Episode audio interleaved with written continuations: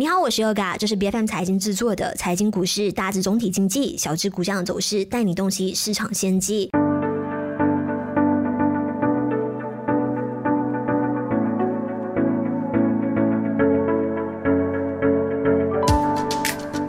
知道 Fun Fresh 这一家公司目前股价是处于下行的趋势嘛，那股价其实今年是一共跌了有百分之三十。哇，很大的一个幅度嘞。嗯，但这个星期呢，股价是严重到一度跌破了一令级，单日盘内暴跌百分之十六点八，甚至是严重刷新了历史的新低，差一点沦为仙股这件事情呢，就让市场感到相当的哗然。嗯哼，那进入到下半年已经七月份了嘛，哇，时间很快，然后针对性的这些补贴呢，也都马上就要到期了。那 Farm Fresh 的这个可支配收入呢，预料也会有一个大缩水的现象哦，就让刚刚宣布的这个七月中涨价的这个 Farm Fresh 就在提振业绩的这个表现方面是更加的不容易。那在刚刚过去的三月份，Farm Fresh 其实才刚刚上市，而且我们都还记得嘛，首次公开募股就是这个 IPO。的时候，发售价是每股。一令吉三十五仙，但是在今年五月底的时候呢，随着这个业绩的这个表现好像有点不佳，而且有涨价的这个声明传出来，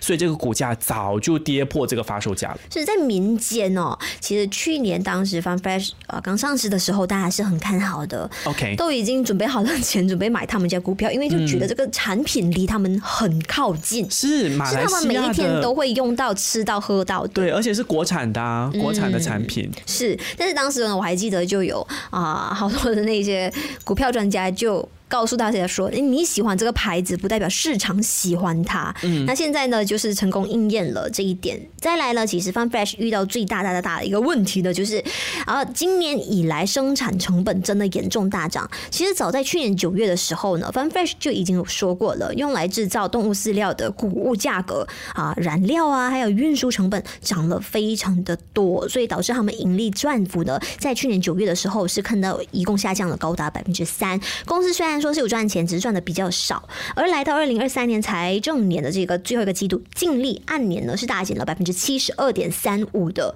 只是赚了一个四百八十八万。那在斋戒月促销的一个刺激之下呢，啊，虽然说按年增长有百分之二十六，可是呢，哎，也是远比市场的预期还要差很多。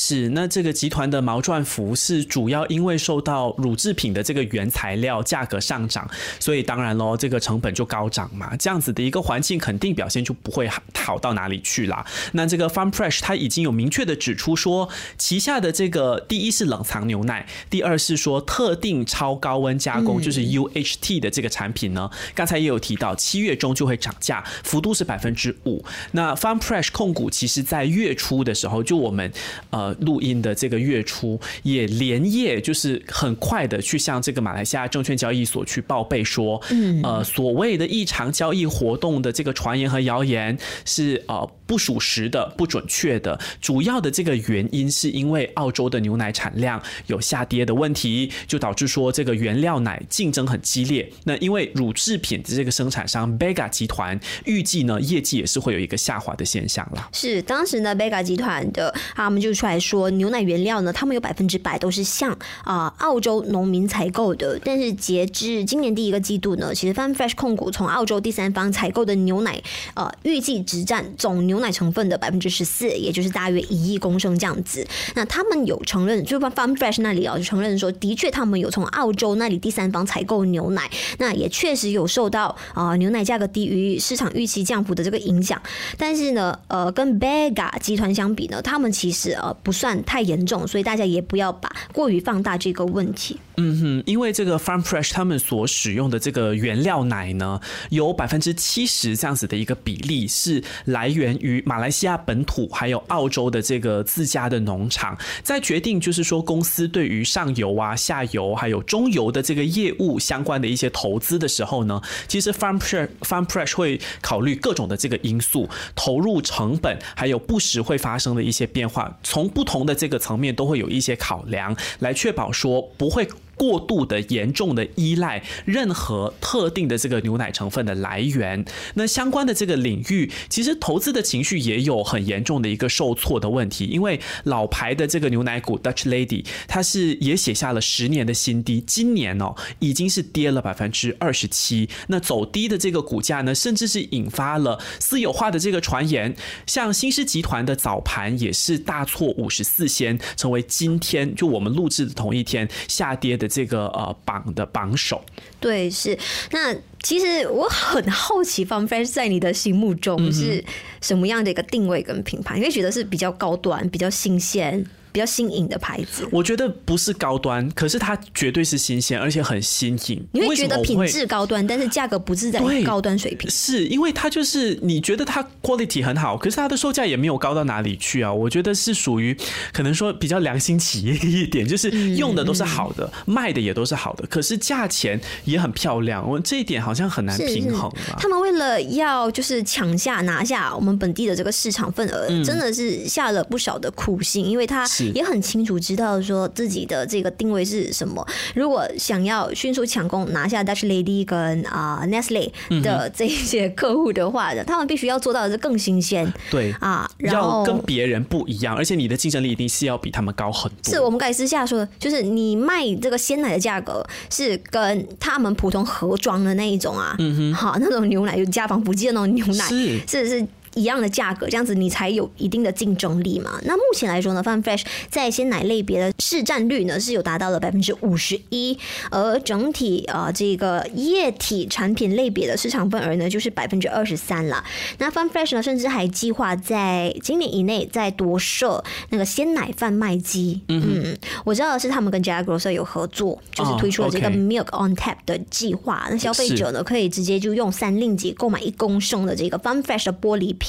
然后再以三七令吉九十仙的这个价钱呢，换取一瓶一公升的鲜奶。嗯哼，如果有这个牛奶玻璃瓶，应该也会刺激一下消费，应该蛮吸引人的。我是蛮期待的啦。可是回到投资的这个面向呢，兴业投行的分析员就预测说，Farm Fresh 的二零二四财年的净利呢，将会按年增长百分之四十二。为什么会有这个涨幅？是因为呃，可能会从上财年的这个末季。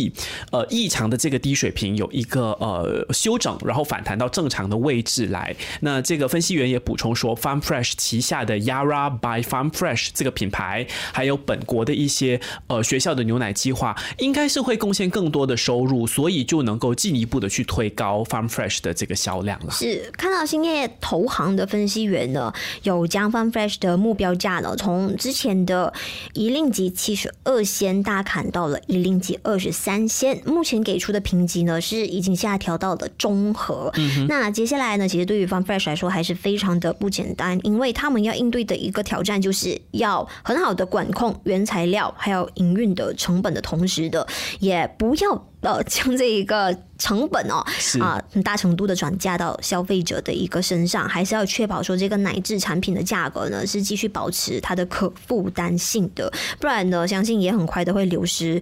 掉他们现有的客户群。当然，我们刚才呢就是有去探讨了，哎，为什么他们在营运上会遇到这么大的一个问题？因为他们主张的就主打的就是一个良心的企业。鲜奶企业优质，可是售价又不会高于市场太多。他们所饲养的这个牛只呢，是要听着爵士音乐，在非常非常人性化的一个环境下产奶。对，很舒适，而且他每一次这个呃。提炼或者是这个榨牛奶的这个过程也是很繁琐，你要确保呃过程是干净的啦，还要帮牛洗澡啦，各方面的，就是这些都是成本啊。而且你开机器去运作这些电费什么的，其实都是一家公司营运的成本。因为我本身还没有去过他们 UPM 那里的农场，其实我也没有去参访过。嗯，那不然我就也很好奇，说哎，究竟他们是怎么样照料这一些啊牛只，环境到底是多好，医疗的那些设备啊又。有多么的高端，因为总是在新闻报章上面就可以略知一二，知道，所以他们产奶的过程根本就一点都不简单。嗯，每一段每一个那个工序啊啊都是非常的嗯科学，是，而且是下了非常重本的，对，而且很严格。那不知道接下来他们的这个营运或者是这个投资的表现怎么样，我们还要持续的关注啦。财经股市之市场追踪是由 B F M 财经制作的全新单元节目，节目将在每逢星期四定期更新。喜欢和我们一起追踪市场动向的话呢，记得一定要点击关注我们各大社交媒体平台，并且订阅我们的 YouTube 频道。我们下一期再见。